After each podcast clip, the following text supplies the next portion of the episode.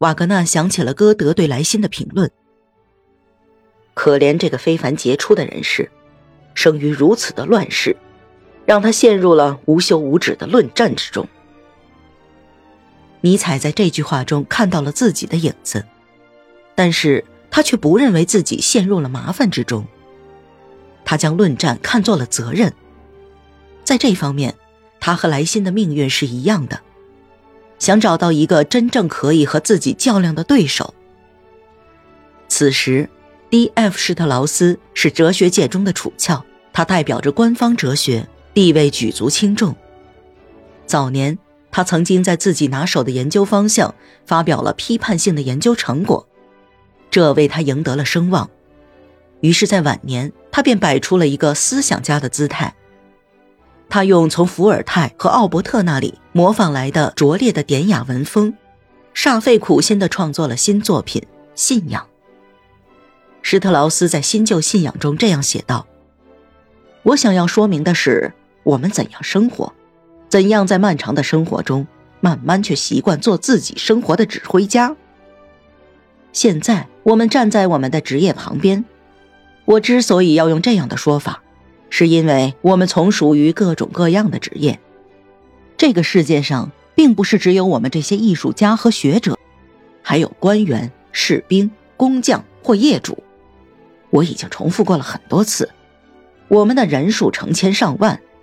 这个数目可不是小数，而且与其他国家相比，我们没有垫底。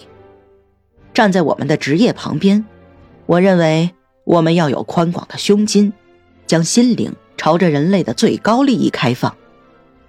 新的命运刺激着我们的内心，它规模宏伟，让我们无法预测。机缘将我们的命运分配给了这个已经忍受了太多苦难的国家，因而。此类非利士人拥有最适当的幸福。尼采想到，这是属于他们的权力时代。当然，这种类型并不是什么新东西，早在雅典城邦就有人鼓吹实用。不过，这个非利士人一直处在屈辱的状态之下，只好忍受着这种生活。他总是处在沉默的状态，找不到任何人进行交谈。紧接着。时代开始对他宽容了，开始有人听他说话了，这使得他愚蠢的虚荣心得到了满足。于是他就开始像个跳梁的小丑，他变成了一个花花公子，并对自己的母语感到骄傲，这就够了。他的胜利让他一往无前，他开始变得狂热，并试图要建立起一个属于自己的信仰。施特劳斯就是这种信仰的先知。大约在这个时候。居斯塔夫·福楼拜提出了对时代的新分类，他将时代分成了异教和基督教。弗里德里希·尼采认同这种分类方法。这个非利士人不但一厢情愿地描述着他的趣味，而且还有矫揉造作的姿态。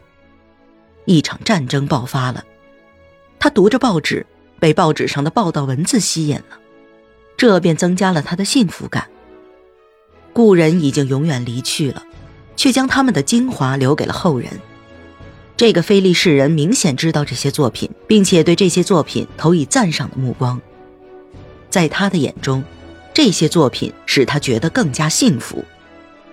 他陶醉在田园交响曲当中，但另一方面，他也指责了这种带合唱的交响乐显得有些过分喧哗。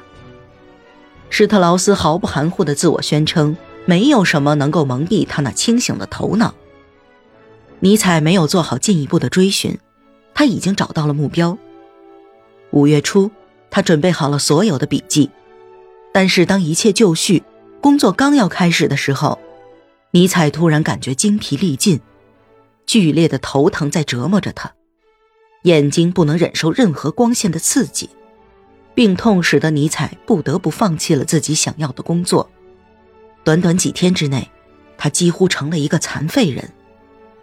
他的朋友欧维贝克和罗门特都在尽力的帮助他，但是他们两个都有自己的工作，因此不能时常照顾尼采。此时，第三个朋友格斯道夫站了出来，为尼采提供了无私的帮助。此时，格斯道夫正在意大利旅行，他有足够的时间。这位尼采在普尔塔学校的同学，对朋友忠心耿耿。虽然在毕业之后，他几乎再没见过尼采，但是他们的友谊在很长的时间里都一如既往。得知尼采生病的消息后，格斯道夫急匆匆地赶到了巴塞尔。他出身良好，是家里的幼子。本来他有两个哥哥，可两个哥哥，一个在1866年时死于了澳大利亚战役，另一个在1871年死于了法兰西战役。因此，为了家庭，他不得不牺牲自己对哲学的兴趣，而改为研究农业。只有这样，他才能帮助家族经营德国北部的家产。在尼采的朋友中，唯一不受书本限制的人就是格斯道夫。欧维贝克这样描述格斯道夫：尽管他的生活极其简单，他沉默寡言，举止尊敬高贵，完全就是一个绅士。实际上，格斯道夫是人们能够想象到的最好的人，只需与他见上一面。他就会给你留下很好的印象。他是一个完全值得信赖的人。罗门特的一个朋友保尔里也来给尼采解闷儿。多亏了这些朋友的善意帮助，尼采才有了和病痛斗争的勇气。他总是在昏暗的屋子里，躺在床上对格斯道夫进行口述。这位忠诚的朋友将他所说的都记了下来。到了六月底，这本书的手稿。就被送到了出版商那里。